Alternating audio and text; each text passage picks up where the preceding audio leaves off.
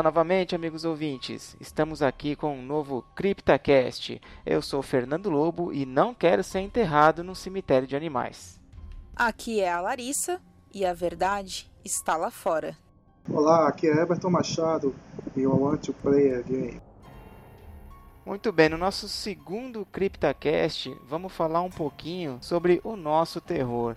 O que movimenta, o que faz a equipe sombria trazer aí itens, trazer notícias, trazer resenhas sobre esse gênero tão amado aí por nós. Você está no CryptaCast.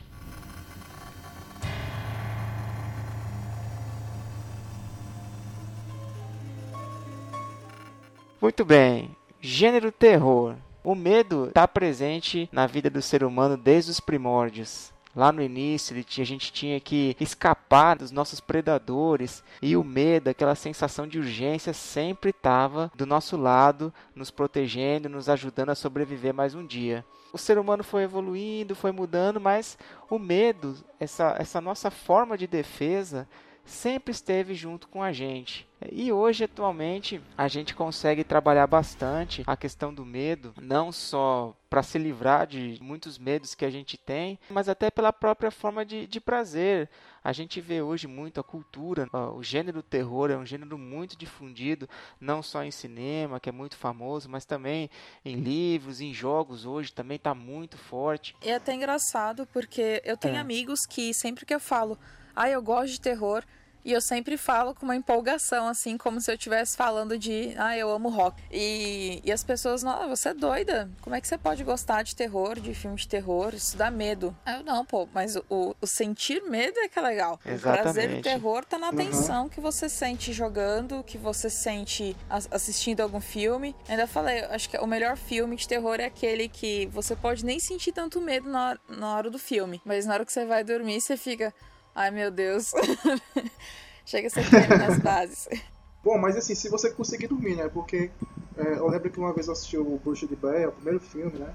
E, e eu lembro que ele possuía uma, uma, uma tensão, um, um, clima, um mistério, assim, que você não sabia o que aconteceu, você não, não, não teve nenhuma explicação do que aconteceu com aqueles caras, e você depois eu fui dormir. E eu fiquei imaginando o que, que poderia ter acontecido com aqueles jovens e tal, quem era a bruxa.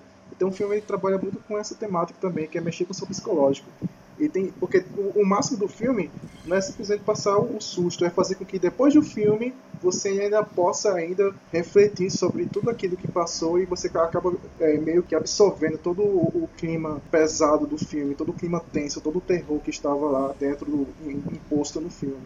É, o terror ideal é aquele que ele transpõe o filme a mídia, né? Você leva com você, seja na hora de dormir, seja no seu dia a dia, seja quadrinho, livro, jogo, filme. O legal é quando o terror ele vai além daquela daquela situação que ele já está inserido, né? E, e obviamente que o medo, como eu falei, né, como já vem desde os nossos primórdios, ele é estudado até cientificamente. Por exemplo, a, a revista Galileu lançou uma, uma matéria intitulada Entenda por que gostamos de sentir medo.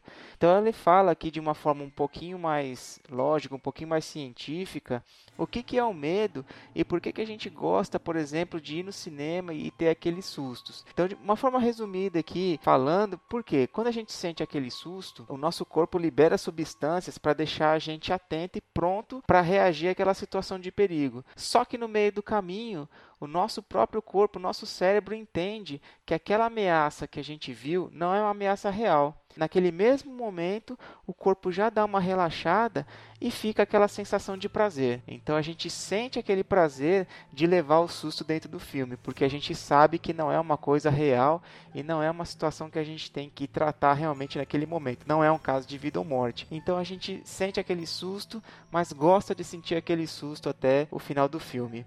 E depois eu vou colocar para vocês aqui no nosso post o link para essa matéria para vocês acompanharem. Seria o, o medo controlado, né? Porque tem o medo, a tensão de situações reais, como um assalto, uma situação que você tá realmente enfrentando um perigo, que aí, tipo, não é nada prazeroso e tal, mas o caso do o prazer associado ao medo seria o medo controlado, né? Seria o medo através do jogo, dessas coisas que você tem um controle sobre aquele medo, né? Querendo ou não.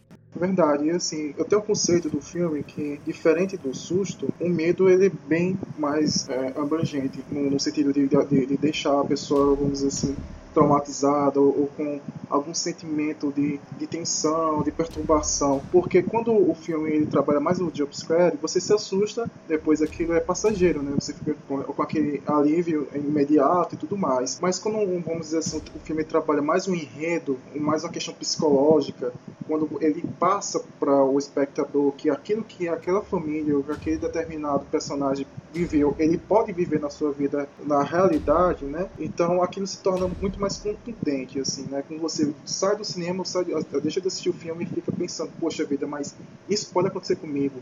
Principalmente quando trata com questões sobrenaturais, porque o, o, o desconhecido ainda é algo bastante atrativo para nós meros humanos, assim, o sobrenatural, o desconhecido. Então, isso, é, é, de certa forma, está conectado com, com, com o Lobo falou, com o nosso instinto, né? Nosso instinto primitivo. Até porque é do medo o ponto de partida para se ter coragem, para se ter reação, para reagir, para ativar o instinto de sobrevivência. Agora, a gente sabe que o medo todo mundo sente, mas cada um passou pelos seus próprios medos e cada um tem um medo diferente do outro. Então aqui a gente vai comentar um pouquinho o que é que trouxe cada um de nós para esse gênero que a gente ama tanto. Eu gostaria aí que a Larissa começasse falando quais foram suas experiências aí que te trouxeram é, esse amor pelo medo. Ah, foram muitas, foram mas eu vou dar uma resumida aqui. Eu vou primeiro falar dos filmes, as minhas primeiras experiências com filmes, aí depois eu falo dos jogos, que primeiro mesmo foram os filmes na minha vida, né? O videogame ele veio um pouquinho mais tarde, mas os meus pais sempre curtiram assistir filme de terror e meus pais sempre gostaram muito de ficção científica e ficção científica com terror, como Alien, o Oitavo Passageiro, ou a própria série Arquivo X. Então meus pais assistiam e eu acabava assistindo junto. E eles sempre falavam para mim, ó, oh, Larissa, você vai ficar com medo. E eu lá com cobertor na cara, não, não vou, não vou ficar com medo. Mas a esse, essa paixão vinha desde criança, sabe? Aquele eu quero, eu quero ficar junto, eu quero assistir, mesmo que depois eu não consiga dormir, mas eu, eu pude ficar junto com a galera, eu curti o terror com os meus pais e tudo. O primeiro filme que eu me lembro, assim, que eu assisti de terror foi Chuck, o boneco assassino. Eu morria de medo de boneco nessa época. Eu lembro que nessa época minha mãe e meu pai me deram aqueles, aquelas bonecas meu bebê. E eu depois, Sim. tipo, de dia a boneca era linda, maravilhosa. De noite eu, eu colocava ela num sacão e colocava no guarda-roupa, porque eu morria de medo da boneca vir. Colocava dentro de um saco é, um saco. Sabe aqueles sacos de brinquedo, tipo o Rehap, Toy, que é uma, aquelas sacolonas gigantes? Ah. Aí eu colocava a boneca uhum. e fechava bem e colocava no guarda-roupa. Ah, amanhã a gente brinca. Nossa. Se tivessem feito isso no, no, no, filme do Poltergeist, muitos problemas teriam sido resolvidos, né? Com certeza. Muitos problemas teriam simplesmente sido solucionados. Ainda bem que naquela época não tinha uma Annabelle, né? Tem um Chuck, mas a Annabelle surgiu bem depois, né? Imagina se tivesse uma Annabelle já naquela época também. Eu tenho um treco, porque aquela meu bebê era, pra mim, era super realista, né? Hoje tem umas bonecas que eu vou na loja de brinquedo, fico olhando aqueles nenéns, aqueles, aquelas bonecas que imitam criança recém-nascida. É muito bizarro, hum. porque hum. é muito, é muito medonho você olhar aquilo e, tipo, cara, é uma boneca, mas parece um neném de verdade. Imagina, você tá na sua casa e tem um boneco daquele, no meio da madrugada, você não tem filho e você ouve choro de criança. Ai, credo. Ah, eu deixava, eu deixava Nossa, ele dormindo credo. na minha cama e ia dormir lá na casinha do cachorro, sabe? É, tipo isso. Aquilo, né? Sai de casa, põe fogo na casa e vai embora, né? Tipo, some. Mas você vê interessante, né? Larissa queria, na verdade, estar tá junto e participar ali do, daquele momento, né? Mesmo que não, não sentisse a confiança de que ia conseguir ver todo o filme, ou que ia é. passar ali sem, sem nenhum trauma, né? O terror para mim veio muito assim, tipo, não, eu, eu vou provar que eu consigo ver o filme junto com todo mundo, né?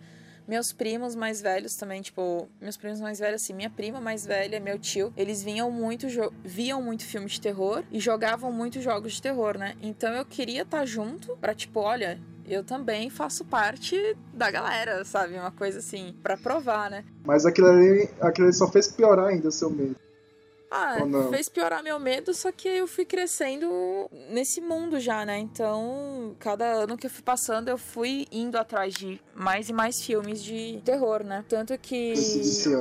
É, eu assisti Arquivo X com os meus pais e eu morria de medo da abertura da série. Eu não gostava de ouvir a música. E eu ficava pros meus pais, põe no mudo, põe no mudo. E aí meus pais, tipo, enquanto passava, quando passava a abertura, tá, tinha que estar tá no mudo a televisão. Aí quando começava o episódio, né, tirava do mudo. Mas Arquivo X, assim, para mim é um marco, porque ele mistura dois gêneros que é, são, as, são as minhas paixões, né? Que é ficção científica e terror. E aí, assim, a gente tem várias, né, séries, série e filmes hoje, como Alien, O Oitavo Passageiro, acho que tá entre os meus filmes, assim, top 10 de terror. Adoro. Alien acho incrível. Estou louca para jogar o jogo. Na verdade, eu queria ver alguém jogar, eu não vou jogar. Eu não vou... Ali, Isolation? É, o Isolation. Nossa, eu não consigo jogar. Eu assisti o Jovem Nerd jogando, o Azagal, né? Aquele nerd player. E o comecinho dele é bem tranquilo. Só que a partir do momento em que o Alien aparece, para... o, o, o jogo muda de atmosfera, assim, quebra. A atmosfera cai de um jeito uhum. muito grotesco, sabe? Então você tá. No... Enquanto o Alien não aparece, você tá ali se escondendo, sobrevivendo. A partir do momento que ele aparece na sua cara, a tensão muda, entendeu? O, o clima do jogo é ah, é outro. É porque só existe duas ameaças no jogo, né? Que é o Alien e são os androides malvadões, assim. Uhum. E os, e os androides não passam medo algum, assim, né? Só o Alien mesmo ali que ainda transfere uma certa é, tenacidade. Ah, com certeza. Para encerrar a parte de filmes, eu tive uma experiência com o filme do Exorcista, quando criança meu pai falou para eu não. O SBT passava, não sei se vocês lembram, sempre que era sexta-feira 13, o SBT sempre passava filme de terror. Passava aquele Jason X, o. Ai, caramba, Casa da Colina, passava vários filmes de terror, sexta-feira 13. E aí teve uma vez que eles iam passar O Exorcista. E eu falei que eu queria muito assistir. Aí meu pai falou: Ó, você assiste por sua conta e risco. Eu vou trancar a porta do quarto e se você ficar com medo, você vai ficar sozinha. Ninguém vai ficar junto com você. Nossa. Aí eu fiquei tipo, não, não vou assistir, porque depois eu não vou ter com quem dormir, né? Só que, tipo, o Jô Soares, eu não sei, eu assistia Jô Soares nessa época, pequenininha, tipo, eu, não, eu tinha insônia. Então eu não. Eu ficava zapeando na televisão, né? E aí o Jô Soares estava entrevistando não sei quem que tava falando de exorcista. E eles passaram aquela cena em que a menina lá tá descendo as escadas. Aquela cena grotesca que ela desce de escada, assim, tipo, toda torta. E aí eu mudei de canal na hora. Só que, assim como aqui em Brasília, lá em São Paulo, o SBT, logo depois é a Globo. E aí, tipo, na hora que eu mudei, caiu no SBT. E no SBT, na hora, passou a mesma cena no filme. E eu desliguei a televisão na hora. Eu falei, pronto, o exorcista vai vir me pegar. Porque na minha cabeça, o exorcista não era o padre, era a menina. A minha prima tentava me explicar que o exorcista era o padre, mas não entrava na minha cabeça que o título do filme não era a coisa ruim, era a coisa boa. Foi suficiente para dormir embaixo do, do, dos lençóis por uma semana, né? Ou, e, e, tipo, lá em casa a gente tinha escada de madeira. E os meus gatos, eles pulavam, tipo, as escadas, assim, desciam correndo. Então, de noite, qualquer barulhinho na escada era motivo de pronto, veio, chegou o bicho. É, essas foram as minhas experiências com gênero de terror, assim, quando eu era mais nova, né? Mais nova, assim, antes dos oito anos. Antes dos. É, com seis, oito aninhos. Depois, as minhas experiências foram com jogos. E aí a culpa é do meu tio, porque ele ficava jogando Resident Evil. Parasite Eve é incrível, é muito bom. E Nightmare Creators. Eu não sei se vocês conhecem esse jogo. Esse último. Conheço. Ele era muito, muito, muito tosco. Tem dois jogos, né? E, e, e, o segundo jogo foi até. A trilha sonora foi feita por Rob, Rob Zombie. Sério? Que massa. Eu só sei que, tipo, o jogo é bem toscão. É porque ele é muito quadradão. ele é bem ridículo, bem assim. trash, né? Bem trash. Perto do Parasite Eve do Resident Evil, Visual ele é gótico, muito feio. né? Tem um visual gótico também. Bem É, gótico também. Ele tem um, um visual muito bacana, o, o jogo. Só que ele é bem, assim... Os gráficos dele são bem inferiores aos gráficos do Parasite Eve do Resident Evil.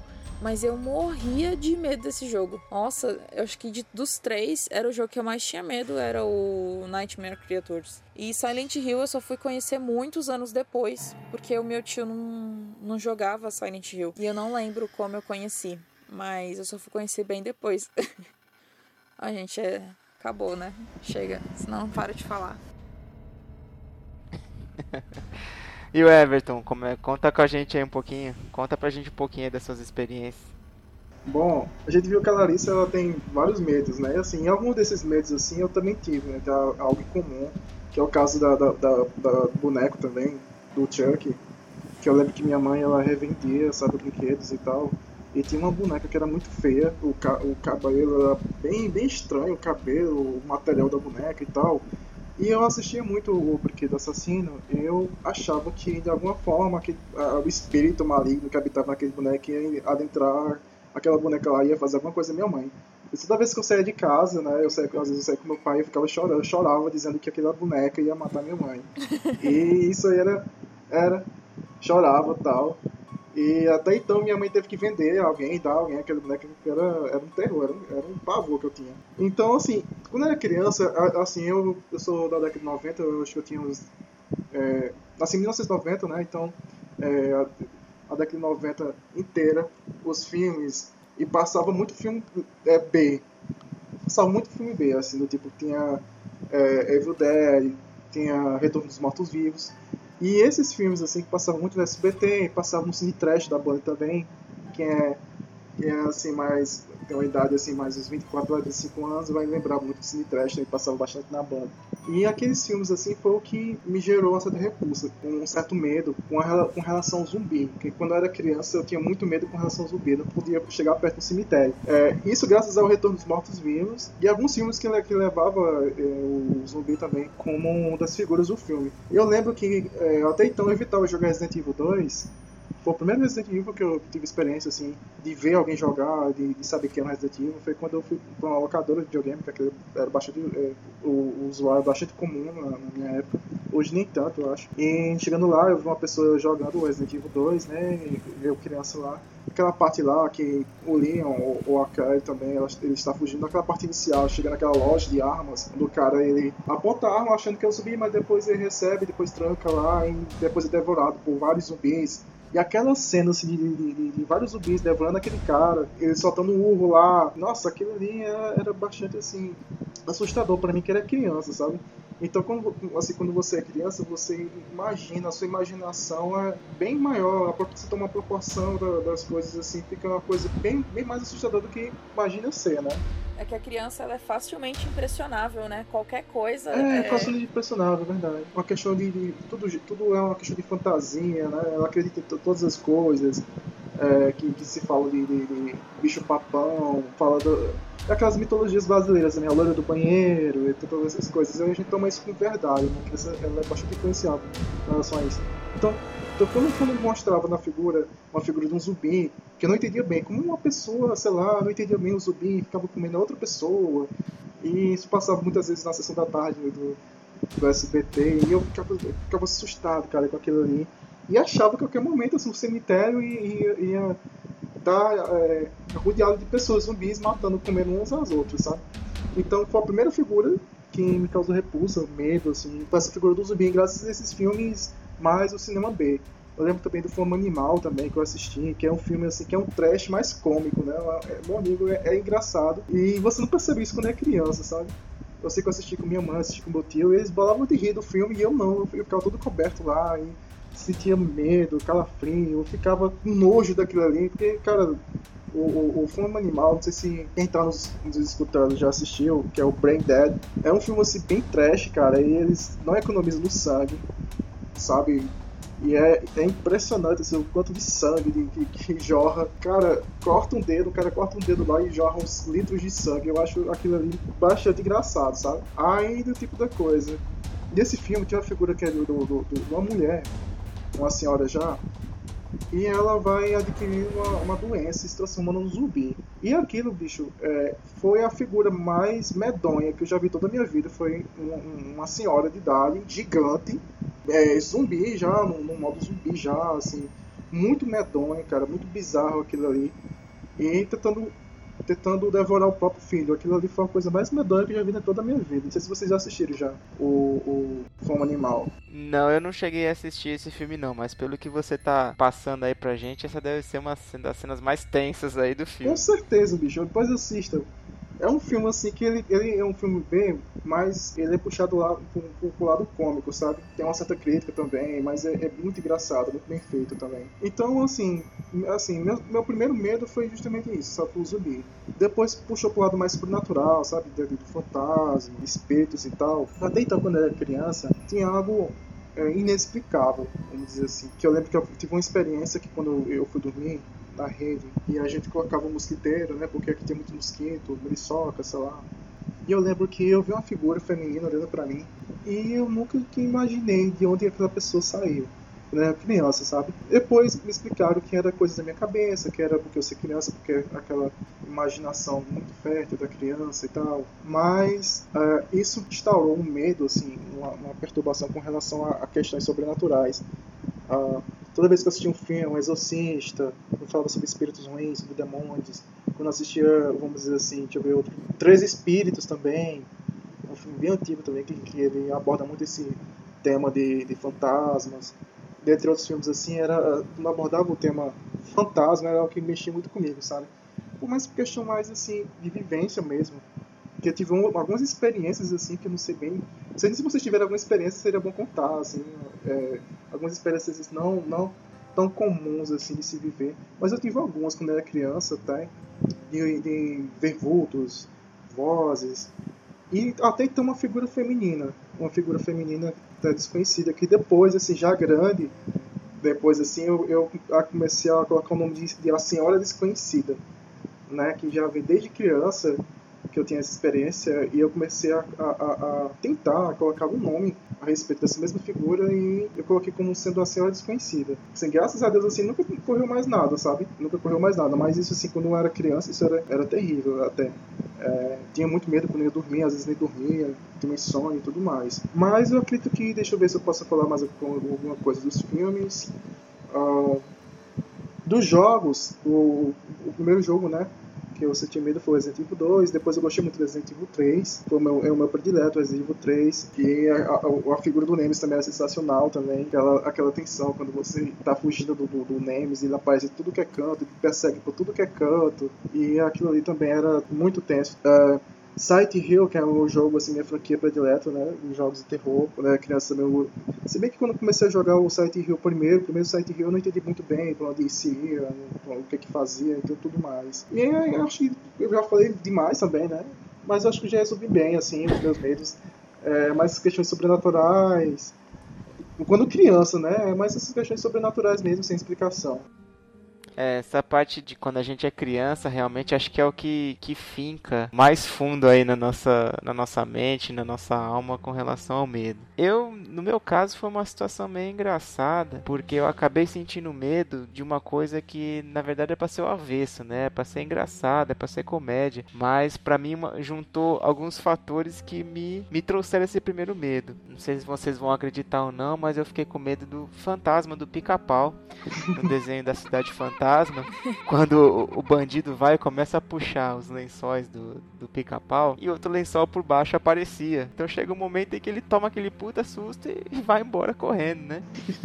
e também tinha um episódio do Chapolin onde tinha um, um dos personagens que ficava com com um lenço na cabeça também, começava a perseguir os outros, né? E essas duas coisas acabaram se juntando em um sonho meu, onde aparecia esse personagem do Chapolin com um lenço na cabeça, e eu chegava nele e começava a puxar os lenços e os lenços e sempre aparecia um outro lenço por baixo. E aí ele começava a me perseguir, então assim, eu, eu acordei morrendo de medo daquilo, porque eu, ele quase me pegou no sonho, sabe? Então foi um negócio que me deixou meio traumatizado, assim, e eu ficava pensando naquele, naquele cara com, com lenço, assim, né, correndo atrás de mim. E para mim isso foi o, o meu primeiro medo, uma das coisas que mais me marcaram. É engraçado a gente pensar nisso, como eu falei no início, né? Esse medo surgiu de coisas que na verdade eram opostas. Pica-pau, Chapolin, né? São programas de humor e não teria como você ter um medo dentro daqueles padrões, né? Mas para mim acabou juntando esses fatores aí e ocorreu. Experiências que eu tive também, comecei bem cedo, como criança, né? Acho que com, com os primos também. Meus primos gostavam muito de assistir filmes de terror. Eu tenho dois filmes que me marcaram bastante na, na minha infância. Um foi é, chama Pague para entrar e reze para sair, que conta a história aí de um, de um grupo de jovens que entra dentro de um, de um trem fantasma, parque de diversões, e aí os assassinatos começam a, a acontecer lá dentro. Bem voltado para estilo assim. Sexta-feira 13 mesmo. Slash, né? né? Isso. E o segundo filme foi o It, A Coisa, Palhaço Assassino, uma história aí baseada no, no livro do, do Stephen King. Eu já não gosto muito de, de palhaço até hoje. Nunca gostei quando era criança, ainda era pior, né? E ainda mais um palhaço que matava e comia criancinhas. Então, para mim, aquilo foi realmente assim traumatizante no, no início. E fora isso, a gente pode falar de, de vários filmes clássicos, né, que a gente assiste, a gente acompanha, como o próprio Exorcista que, que a Larissa falou, né, os, os outros slashers aí, Sexta-feira 13, Hora do Pesadelo. Eu acho que todos esses filmes aí passaram na minha infância e na, na adolescência, sempre acompanhando. Mas o que me fesgou mesmo com relação ao terror foram os jogos. É, eu lembro até, em 1996, eu comprei o, um Sega Saturn, na época ainda tinha locadoras, né, de, de, de filmes e, e videogames. E eu fui na locadora e aluguei o Resident Evil, versão para Saturno. Foi então que eu comecei a jogar e, e toda aquela tensão realmente, os sustos, você não poder levar três mordidas do zumbi que você morria, ter que controlar o inventário, tá sempre com pouca munição, sempre naquela tensão de, de não saber se você vai sobreviver ou não, né? Aquela próxima sala, foi algo que realmente me, me fisgou ali e me encantou. É, então, o gênero do terror, para mim, eu gosto de, de todas as mídias, mas de todas elas, o que realmente me pegou foi a parte dos jogos. Né? E o Resident Evil foi que começou, mas hoje não é a minha série preferida. Quem está no topo aí da minha, da minha lista é a série Silent Hill, ainda mais é, especificamente o Silent Hill 2 que para mim é um dos não só de terror, mas para mim é um dos melhores jogos que eu já joguei na minha vida. E, e, contando fora isso também, eu tenho eu consumo bastante terror em livros. Então li vários, diversos livros aí do, do Stephen King, é, procura aí alguns autores brasileiros, outros autores menos conhecidos. Li também alguns livros do, do Clive Barker né, o, o, autor ali da série Hellraiser. Então, para mim, o, o, mais interessante no, no, meu ponto de vista são os livros e os jogos. O legal dos livros é que desperta a tua imaginação, né? O jogo já tem lá o gráfico, agora o livro é por sua conta, né? Então, tipo, você tá criando a cena na sua cabeça, por mais que seja descrito, a forma como você imagina é única para você. É um terror imaginário, né? Sim. Eu, eu, acho que os jogos e os livros trouxeram essa, essa questão diferente. No filme, você consome aquilo que o diretor, né, os produtores estão te oferecendo. Com relação ao jogo, você tem aquele diferencial que é você tá controlando o personagem, ou seja, se ele vai sobreviver ou ele vai morrer, vai depender das ações que você tomar. Então isso já é um grande diferencial. E nos livros é aquilo, né? O, o, autor ele faz aquela narração, ele escreve aquela cena, mas é você com as suas experiências, com a sua vivência, né? E com aquilo que realmente te dá mais medo ou não, é que monta todo aquele cenário. Então realmente cada um tem a sua experiência única, mesmo que tenha lido um mesmo livro, né? E pode ser assustador da mesma forma para todo mundo. Outro, assim, a vantagem é que quando você está jogando, você pode é, decidir o destino do personagem, né?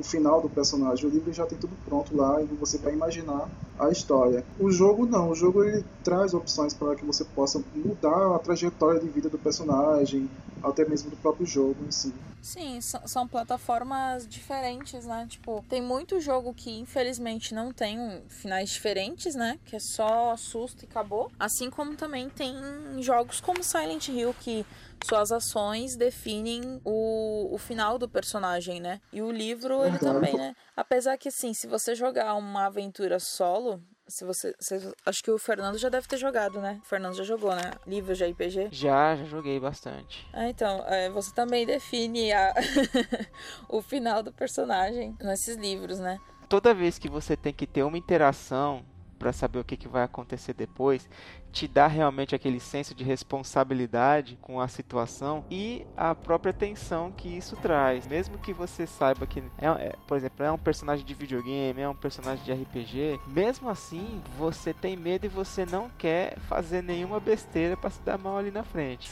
Sim. O bom é que o jogo ele testa o seu próprio, o seu próprio instinto de sobrevivência, né? Ele faz com que ele desafie você a sobreviver de acordo com aquela situação. Né? Você vê que no jogo muitas vezes você tem uma, uma munição bem limitada, é, você pode usar bastante, tem, vai ter trajetória. Isso no, no, verdadeiro, é, no verdadeiro survival horror, né? Porque tem muitos jogos hoje em dia que falam que é survival horror, mas está mais atrelado puxado do lado da ação, você está tirando lá, suas, sua munição nunca acaba, e você tem muito monstro, você vai fazendo uma espécie de extermínio de monstro, tudo só, e só, só vai isso. Mas o survival horror verdadeiro mesmo é aquele que testa sua, o seu instinto de sobrevivência com, com recursos limitados, e que você tem que resolver é, algum puzzle, desdobrar a medida da situação. Agora, a gente trouxe aqui vários tipos de medo em várias mídias diferentes. Falamos de filmes, falamos de livros, falamos de jogos. Mas para vocês, qual é o maior medo que vocês têm dentro dessa seara toda aí com relação ao gênero de terror? É, no meu caso, são eu tenho duas fobias e aí não é nem dentro do terror. Uma tá dentro do terror, aranhas, né? Eu sou aracnofóbica, eu tenho pavor de aranha e eu odeio assistir aquele filme Aracnofobia. Para mim, eu acho que é o pior, é o filme de terror mais tenso que eu posso assistir. Eu fico, eu entro em desespero toda vez que eu vejo o filme. Quando eu vejo, eu tô me arranhando inteira, porque e qualquer coisa assim que passar em mim, eu já, ai meu Deus, é uma aranha, tipo, eu já entro em desespero. Então, eu odeio esse filme. Nossa, eu acho esse filme horrível. E, e para mim isso é terror de verdade, cara. Você tá torturando a pessoa com um filme daquele. E eu sou claustrofóbica, eu não gosto de lugar. Assim, eu não tenho problema com o elevador, desde que ele não esteja lotado. Se ele estiver lotado, eu nem não passo nem perto, nem olho. Falei, não, vou entrar aí não. Ah, não tenho problema, tipo, de passar, de entrar no elevador, passar por um corredor apertado, desde que não tenham pessoas junto, entendeu? Tipo, se for um elevador pequeno, lotado de gente, eu não vou conseguir. Aí eu passo mal. De medo mesmo, assim, dá aquela angústia, né? Agora, o medo que esse terror, que o terror, o gênero de terror trouxe para mim foi medo de hospital. Sério? E a culpa é de Silent Hill eu até anotei aqui, tipo, nota, né? Nunca passar pelo hospital Brookhaven, né? Cara, acho que se eu passar por um hospital chamado Brookhaven, eu falo, caraca, não vamos entrar nesse hospital nem a pau. A gente pode estar morrendo, mas a gente não vai entrar aí. Eu acho que das cenas de to todos os jogos, né, você tem que você acaba passando pelo Brookhaven Hospital. Acho que se você não passar por ele, você não tá jogando Silent Hill, mas sempre que você passa, a, eu acho que a tensão aumenta muito no, no hospital, porque o hospital já é um lugar que não é uma coisa bacana. E aí você vai com aquela monte de enfermeira, com aqueles monstros horríveis. É, o hospital não é nada saudável em Silent Hill. Não, nada é saudável em Silent Hill, mas acho que o hospital é, é, o cenário que mais me deixa assim com a pulga atrás da orelha, sabe? Tipo, cara, não não gosto desse cenário de jeito nenhum. Vamos voltar pra rua que tá cheio de bicho, mas é mais seguro do que entrar nesse hospital. É, realmente, o, os cenários mais icônicos da série Silent Hill são o hospital e a escola, né? É, caraca, aquela escola. Ah, Credo, credo. Caraca, escola infantil é muito bizarro. Acho que eu não teria coragem de entrar numa escola infantil de noite, sabe? Tipo, igual aqueles filmes de terror trash com os adolescentes que, ah, vamos invadir tal local. O cara não. Sempre tem, né? É, sempre Nunca tem. Nunca dá certo. Tem que ter, que senão, né, não é trash, não é filme trash. Mas acho que eu nunca entraria num colégio infantil, nem a pau à noite. Nem pensar. Everton, qual o seu maior medo? Eu não, assim, não vou pensando, rapaz, meu medo é isso, isso, isso, aquilo. Mas, assim, tem uma, uma, uma forma que até me deixa um pouco, vamos dizer assim, pensando como deve ser, me deixa um pouco angustiado, que é você morrer soterrado, sabe? E você ser soterrado vivo, cara, eu acho que deu uma experiência, assim, é, terrível mesmo, viu? Sabe, sabe aquela cena do, filme Kill Bill, em que coloca ela dentro de um caixote e, e, e depois cava um buraco, coloca aquele caixote dentro com ela viva. Qual? Foi exatamente nessa cena que eu lembrei. Qual Justamente cena? isso, cara. Aquela, aquela cena do Kill Bill, eu acho que o Kill Bill 2, ah, sim. que a, a protagonista, ela é, colocam ela dentro do caixote, e depois é, cava um buraco e colocam ela lá, enterram e deixam ela pra morrer sem oxigênio, asfixiada. Acho que você não lembra, né? Que ela consegue sair daquilo ali com um golpe que o mestre dela ensinou a ela. Ela consegue quebrar aquela madeira e tudo mais. Ah, pois sim, é, cara, sim. assim. Lembrei, lembrei. Aí, lembrou? pois é, cara, eu acho que medo mesmo, assim, é de passar por uma cena dessas, cara. Você tá dentro de um, local mínimo de saída que você não encontra nenhum jeito de poder sair, que você percebendo que o seu oxigênio vai definhando, eu acho que isso eu acho isso terrível, cara. Eu não gosto nem de pensar, sabe? É um pouco até meio claustrofóbico também, se for analisar direitinho. Mas a outra forma, assim, eu assim, de, de pensar, de medo, medo mesmo, fora bandidos, né, que tem uns montes no Brasil, eu acho que eu acho que isso é isso mesmo, sabe? Eu falei muita questão sobrenatural, mas eu até que levo de boa. Então, para falar de, medo, assim, eu acho que talvez só isso mesmo. Bom, no meu caso, eu penso muito no, no sobrenatural. Por quê? A gente pensa. Se for pensar mesmo na questão dos, dos gêneros de filme, né? Um assassino à solta, alguma coisa do tipo, né? Um psicopata ou não. Para mim, o sobrenatural é aquilo realmente que a gente não consegue pensar numa solução mais rápida. De repente você pega lá um assassino, um Jason da vida, vezes você consegue, pô, sei lá, pula uma janela, tenta escapar por ali, né, acerta, joga ele para um canto e foge, alguma coisa do tipo. Você ainda está numa situação em que você conseguiria pensar numa solução mais lógica. Agora, quando você está enfrentando o sobrenatural, tudo aquilo que você conhece, que você tem de experiência, cai por terra. Você teria que pensar em formas novas de conseguir lidar com aquilo. Uma coisa que me marca muito, por exemplo, é você pensar na, na Sadako, né? Do, do, do, The Ring, chamado. Cara, ela sai de um poço de dentro de uma televisão, atravessa a sua televisão e fica, tipo, se teletransportando na sua cara. Como é que você vai conseguir se livrar de um negócio desse? Eu acho que o que, o que me dá mais medo né, nesses temas todos é realmente esse sobrenatural. Aquilo que você não sabe o que, o que esperar e como agir frente àquilo que você nunca teve uma experiência, nunca teve uma, explicação. Um, um vislumbre antes, uma explicação, exatamente. Agora, falando um pouquinho sobre sobrenatural, a gente vê assim muito nítido a diferença que a gente tem hoje com a globalização aí, as diversas culturas, é o que a gente fala sobre o, o terror, né, o horror ocidental e o oriental. O horror ocidental, a gente sempre estava mais acostumado realmente com a questão do trash, muito sangue, os assassinos em série. É, e a gente começou alguns anos aí, dar aqui uns 10, 15 anos, a ter mais contato com o, o horror oriental, que é mais voltado pro, realmente para esse sobrenatural, para o horror psicológico. Não traz mais muito aquela questão de ah, não tem muita morte, não tem muito sangue, mas é aquele negócio que te dá, te deixa muito mais tenso, acompanhando aquela história, os fantasmas, né? Aquela situação meio que eu falei, olha, como é que a gente vai resolver isso aí, né? Um fantasma que está atrás de você. Eu gostaria de saber um pouquinho de vocês aí, da, do gosto de vocês, o que, que vocês preferem, o horror ocidental ou o horror oriental? Ah, eu acho que assim, depende muito do que você quer assistir, né? Eu gosto muito do trash oriental, ou ocidental. Sou apaixonada por filme trash. Adoro assistir Hellraiser, apesar do filme ser muito, muito, muito, muito trash. Eu sempre que eu posso eu assisto ele de novo e tal. Ele tá entre os meus filmes assim meus top 10, mas o, o, terror ocidental ou oriental, ele tem uma pegada muito aquilo que você falou o sobrenatural mesmo. E o, o, japonês, o, o japonês, ele é muito supersticioso, né? Ele tem toda uma... Ele, eles têm toda uma mitologia e tal, que envolve não só aquele lado, tipo, espiritual, mas monstros também, né? Então eles têm uma pegada muito bacana, assim, tipo, o terror oriental, ele é muito mais tenso. Tipo aquele filme Espíritos, que tem a versão americana. Eu não sei qual é a versão americana, que a menina, que o cara fica com dor no, no ombro e tal, e o, os médicos não conseguem descobrir. Então, tipo,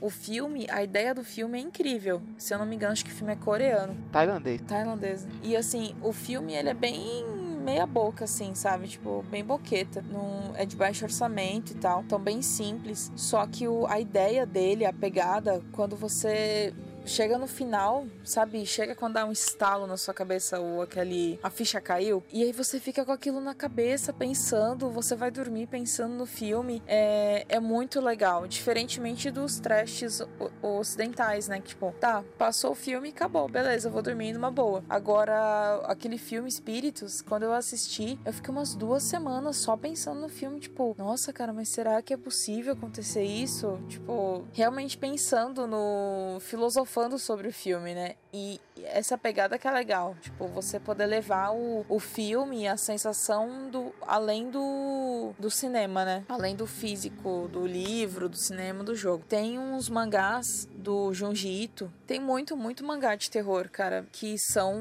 mangás assim bizarros, bizonhos. Tem o mangá Homúnculos, que é um mangá de terror e tal. Eu não sei de quem é o Homúnculos, mas são mangás que você, tipo, você lê e você fica pensando sobre aquilo, porque ele vai além do terror, ele também tem, traz uma questão meio que filosófica, sabe? Como um, um terror bem pensado terror estratégico. Acho que seria essa a melhor definição, um terror bem, bem pensado.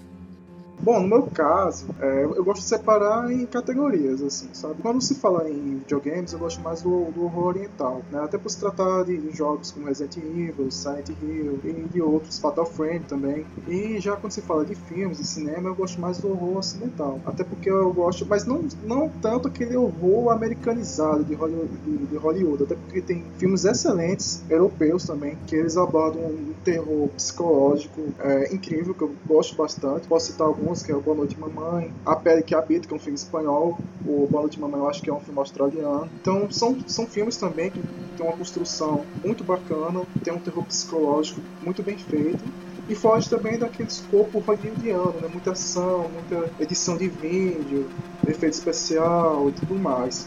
E o horror oriental, ele tem, ele tem muito, ele bebe muito do folclore daquele país, né? A gente percebe que há uma mitologia que dentro do filme que é baseada nas lendas locais e tudo mais. O próprio chamado fala muito disso também, que é influência de uma, de uma lenda já no japonesa até então.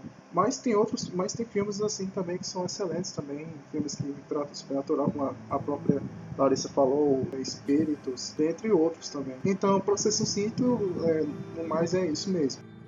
Meu caso, eu gosto muito do horror oriental, mais pela questão da, daquela sensação de tensão mesmo, como eu já tinha comentado antes. No horror ocidental, a gente tá muito aquela assassinato em série, começa com, com cinco amigos e no final só sobra um, tem muita morte, muito sangue. Já o, o horror oriental, a gente pode ver alguns filmes que às vezes não tem nenhuma ou uma, no máximo duas mortes ali, mas aquela iminência de, de acontecer, né, de da pessoa morrer e tal, mesmo que não tenha ocorrido, mas é sempre aquela sensação de que a pessoa tá assim, a um passo, a um fio de, de morrer, de se dar mal. Então essa tensão que que te traz aí no filme é o que me deixa mais ligado, mais do que a própria questão do sangue ou, ou da, das mortes é, em maior número que a gente tem no, no horror ocidental. Mas eu acho que a gente consegue apreciar os dois lados quase que, que igualmente. Com certeza, porque são dois universos assim bem diferentes, né, Cultura, culturalmente falando. Então, acredito que tem como apreciar os dois na mesma medida, tanto o terror oriental quanto o terror ocidental. A gente tem falado bastante de filmes e de jogos e, e falamos pouco ainda com relação a, a, outras mídias. E uma que realmente já tem muito conteúdo, muita coisa, e até há bem mais tempo do que as nossas mídias aí de, de filmes, jogos, são os livros. A gente tem uma gama enorme de livros de terror, de histórias. É, a gente pode pegar mesmo uma referência rápida aqui é falar sobre Edgar Allan Poe, né? Vivia lá no século 19 e já trazia pra gente aí histórias muito interessantes e muito legais de terror. Eu gosto muito de ler literatura de terror para mim assim realmente é muito legal e eu sou particularmente fã de Stephen King. Eu acho que ele consegue trazer para dentro de, de uma narração, de uma linha, uma descrição muito viva, muito detalhada daquilo que ele pretende passar para a gente, de toda aquela tensão e de todo aquele cenário de terror, e a gente consegue é, trazer muito à tona aquilo. Personagens maravilhosos, muito bem elaborados e que sempre também está naquele limiar de se dar mal. Ah, para mim, a literatura, assim, eu li poucos livros de terror, apesar de eu ter muitos livros, eu eu realmente não parei para ler muitos livros de terror, né? A minha pegada com livros é mais fantasia, só que eu li alguns livros, eu até listei aqui, são três que eu lembrei assim de cabeça. Eu gostei muito do O Sete e Sétimo, do André Bianco. Não sei se vocês já leram. Os livros são muito bons. Na minha lista, assim, depois que eu terminar de ler o livro que eu tô lendo no momento, Hellraiser, eu, a minha lista já tá com O Senhor da Chuva e Semente de Gelo já. Ambos do André Bianco. Outro livro, assim, que eu li, cara, eu era novinha, eu devia ter uns 12 anos quando eu li esse livro. Eu lembro que eu li numa madrugada, que é um livro também brasileiro do Pedro Bandeira, Descanse em Paz, Meu Amor a linguagem dele é bem assim para pré-adolescente. Só que, cara, ele tem uma história assim surpreendente, ele é incrível. Quando eu terminei de ler o livro, eu tava assim, caraca, não creio, não acredito. Eu li esse livro, cara, se eu parar assim para contar umas sete vezes, porque ele é bem curtinho, ele é bem fininho também, mas ele tem uma pegada muito bacana, ele tem uma pegada de terror, porque são os adolescentes numa mansão, num, achu, num dia de tempestade, e aí acontece, começa a acontecer umas coisas estranhas e no final, tipo, somente abre assim, né? O livro é muito bom. E um terceiro aqui que eu, eu já tinha citado, Junji Ito, né? Cara, eu li quase todos os mangás do Junji Ito quase todos. E, e, o mangá que eu mais gostei dele foi o. Não que eu mais gostei, mas o que mais me marcou foi o Uzumaki, a Espiral do Medo. Cara, pensa numa pessoa que depois que leu esse mangá, toda hora que vê espiral, o coração chega a dar aquele gelo assim, ai meu Deus céu, uma espiral. Uma espiral. Até hoje eu fico encucada. O mangá é muito bom, a história é muito legal, é muito assim maluca, sabe? Tipo, meio sem pé nem cabeça, mas é muito, muito boa mais ou menos por cima, assim, história, né? Começa com um cara de uma cidadezinha de, de litoral do Japão que ele começa a ter uma paranoia por espirais. E o cara começa a, a ficar malucão. Até que ele quer virar uma espiral junto com a espiral, sabe? Tipo, é, eu sei que ficou meio bizarro, mas é, é isso mesmo. Tipo, o cara ele se torna tão obcecado pelo desenho de uma espiral que ele quer, ele quer virar uma espiral. E aí, esse lance da espiral contamina a cidade e se espalha de uma maneira assim como se fosse um vírus. Cada capítulo do, do mangá vai acontecendo cada vez mais coisas bizarras na história. Bizarra, bizarra mesmo. O desfecho ele é bem bacana, apesar de eu sentir falta de muito, assim, tipo, de informação, mas é um mangá muito bom. E o, o Junji Ito, ele tem mangás, assim, incríveis. O Uzumaki, tem o Remina, a Estrela da Morte, o Enigma do Monte Amigara, mas, assim, eu espero que os ouvintes sejam pacientes comigo, porque eu tô passando uma situação complicada, mas eu vou escrever uma, um super artigo sobre os mangás do Junji Ito pra galera poder ir atrás e ler, porque vale muito a pena. É muito bom.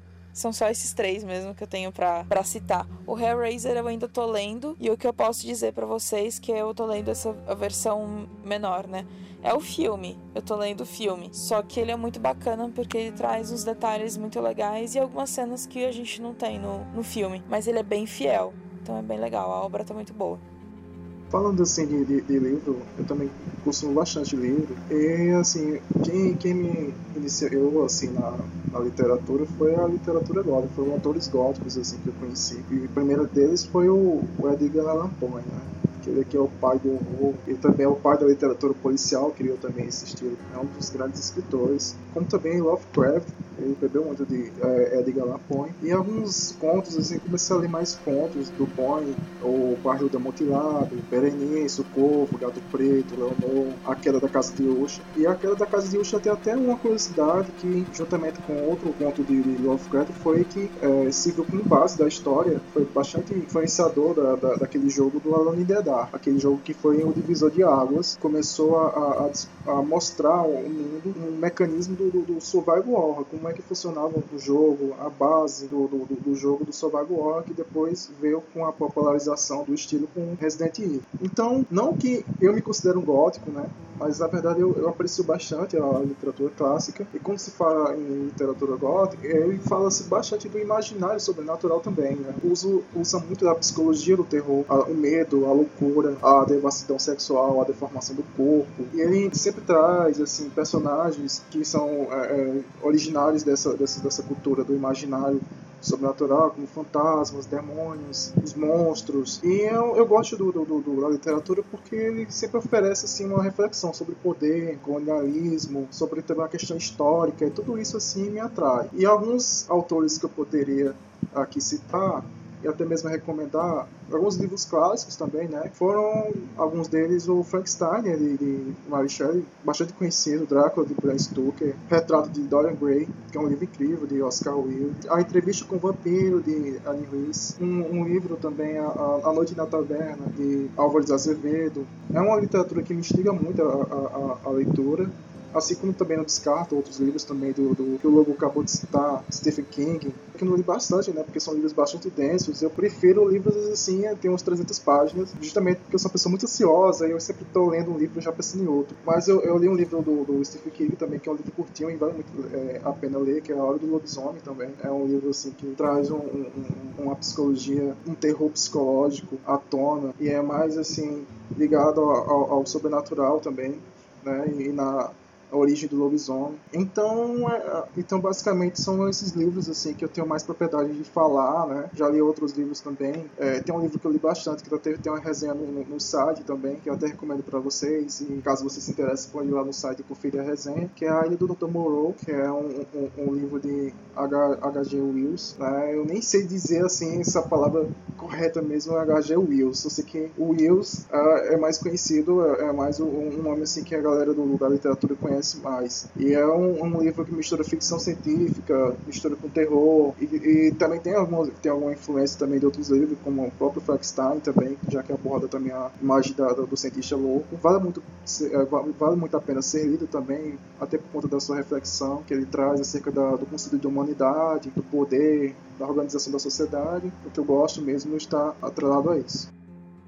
E aí, para colocar um último tema dentro do nosso terror, não podemos esquecer dos sons e das trilhas sonoras que fazem parte aí também do nosso dia a dia desse tema tão interessante pra gente. Seja nos filmes ou seja nos jogos, as trilhas sonoras aí de terror estão fazendo um ótimo trabalho para deixar a gente assustado. A gente pode ver, por exemplo, a música tema do primeiro filme do Resident Evil, feita por, por Marilyn Mason. A gente vai deixar o link aqui para um vídeo no YouTube da música. Vocês podem ver a, a tensão que essa música passa para o tema que é o filme. Então a gente vê que temos trilhas sonoras muito competentes também dentro desse tema. É, acabei de falar uma aí, mas com certeza existem muitas outras, né? A gente pode falar, por exemplo, da própria série Silent Hill, onde a, as trilhas sonoras e os sons são parte integrante ali e são é, muitíssimo importantes para tudo que Silent Hill é hoje.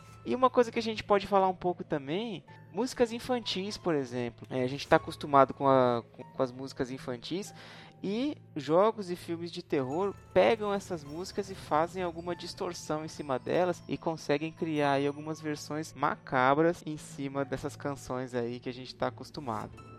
Eu sou apaixonada pelas trilhas sonoras do Fatal Frame. Eu acho assim, elas são muito boas, muito, muito. E elas têm toda uma questão assim, pelo menos os três primeiros jogos, que são os meus, meus favoritos, né? Tem uma pegada meio ritualística. É tipo parece música de templo. Então, eles misturam muito o instrumental, assim, tipo. Ai, eu não sei o nome, mas Eu vou descrever e os ouvintes usam a imaginação.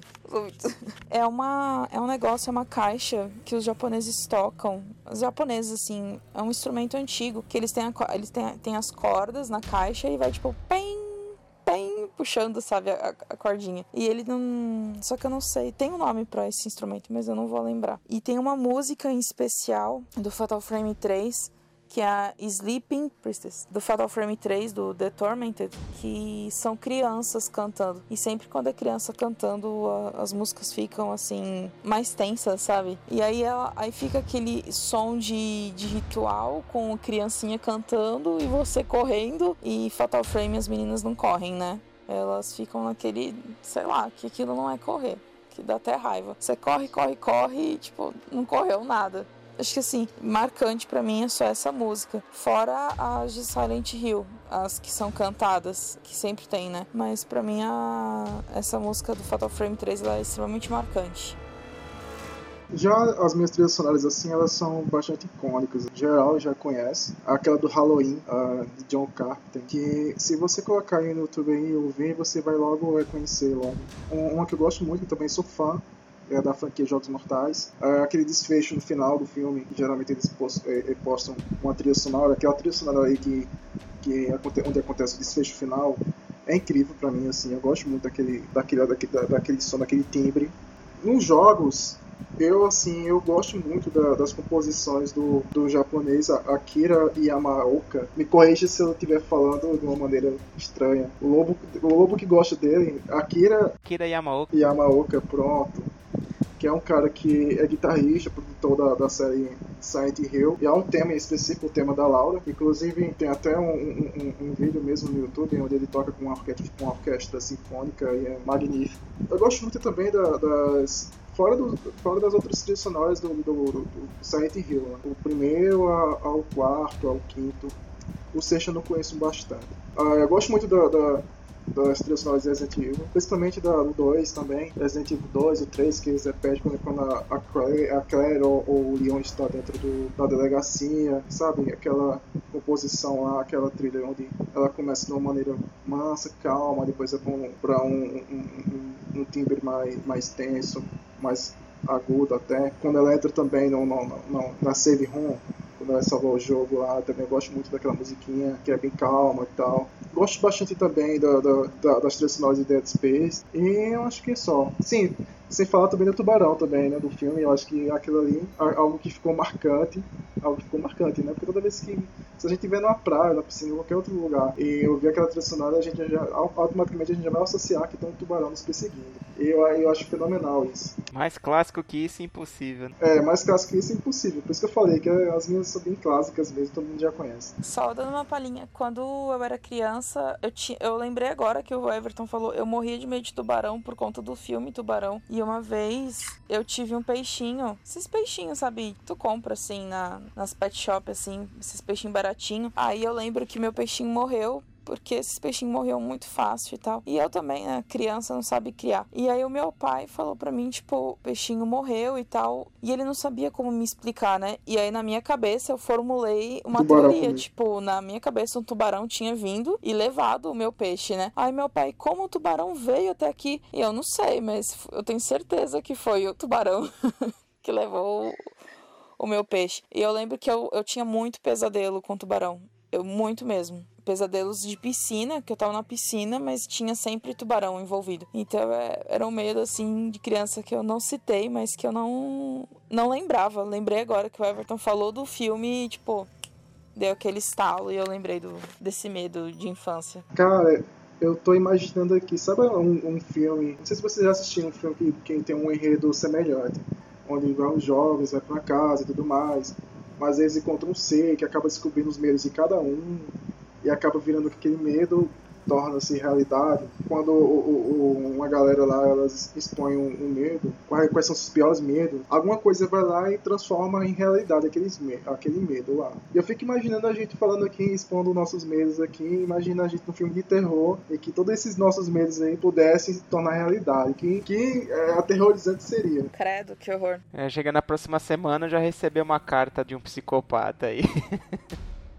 Da minha parte, fora o que já, a gente já falou aqui com relação à trilha sonora e algumas coisas que eu já falei, eu gostaria só de voltar um pouco para as músicas infantis e só deixar aí três indicações que são bem bem icônicas também. A música que toca no, no Fred Krueger, que inicialmente era uma música que ensinava as crianças a amarrar os sapatos. Então aquela música bem infantil mesmo. Um, dois, vamos pegar o, o cadastro, três, quatro, vamos virar e tal. E eles mudaram a letra, fizeram a melodia um pouco mais sombria, contando aí que o Fred Krueger vai atrás de você. A próxima Brilha Brilha Estrelinha, né? A versão é Twinkle Twinkle Little Star, também bastante conhecida, que a Electronic Arts fez uma versão mais sombria também pro trailer do Dead Space 1. E por último, a gente até já colocou para vocês aí no nosso primeiro CryptaCast, que é a versão do Go Tell Road, que foi feita pro Resident Evil 7. Então vou deixar essas três indicações aí para trilha sonora.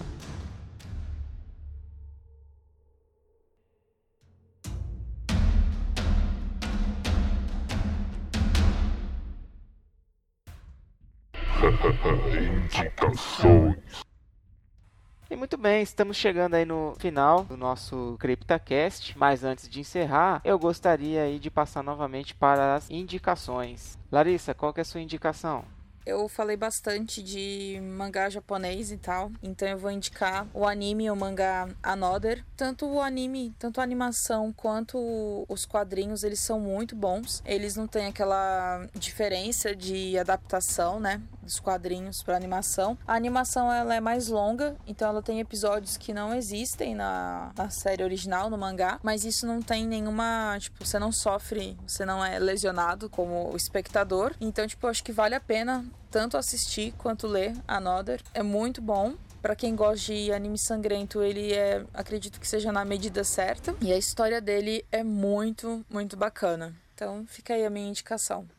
Pode falar, Everton. Qual é a sua indicação? Bom, a minha indicação, uh, eu, vou, uh, eu vou aqui citar o Orfanato da Sarah Peregrine para Crianças Peculiares, tanto o livro quanto o filme. Por que eu estou indicando? Porque eu vou fazer uma resenha, eu vou colocar lá no site, vocês podem conferir lá. Foi um livro assim que eu gostei, tem uma, uma fantasia infanto-juvenil, tem todo um ar de mistério, tem umas criaturas que no filme foram abrandadas, assim. Eu senti que o Tim Burton, ele meio que amenizou o terror, que é bem mais contundente no livro, e cortou muitas partes, até, até porque isso é comum, né? Porque é, um, é, é uma adaptação para o cinema, mas diminui um pouco o valor, né, da obra original. E eu vou colocar tudo isso na, na resenha que vocês vão poder conferir. É um livro que, eu, que vale muito a pena. Se vocês não assistiram o filme, recentemente foi lançado no cinema, assistam. É um filme muito bom também. Tem a marca registrada do Tim Burton. E é isso.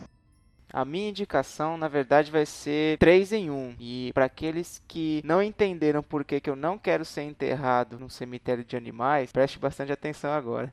A minha indicação é o livro, o filme e o clipe do Cemitério Maldito, também conhecido como Pet Cemetery. Então a gente tem o livro chamado O Cemitério do Stephen King, tem a adaptação feita aí nos cinemas que chama aqui no Brasil de O Cemitério Maldito. E por favor, depois que você lê o livro e assistir o filme, vá ver o clipe dos Ramones, Pet Cemetery. Uhul! Muito bem, pessoal, estamos chegando no final de mais um CryptaCast. Se você tiver alguma sugestão, alguma reclamação, qualquer consideração que gostaria de entrar em contato com a gente, é só colocar nos comentários aqui da nossa página no Zona Sombria ou então enviar um e-mail para criptacast@zonasombria.com.br. A gente se vê no próximo CryptaCast. Até lá.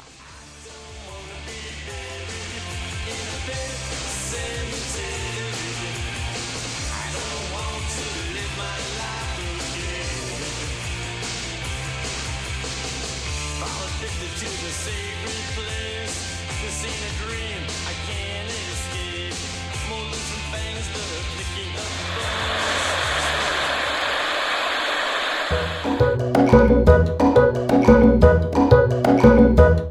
É que você não sabe. Não, não, porque o filme não deixa claro o que aconteceu com aqueles sobreviventes lá.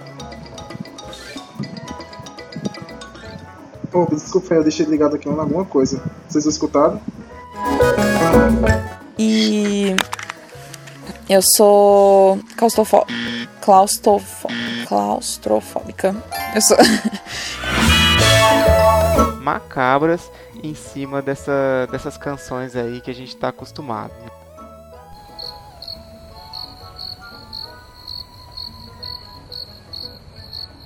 Larissa.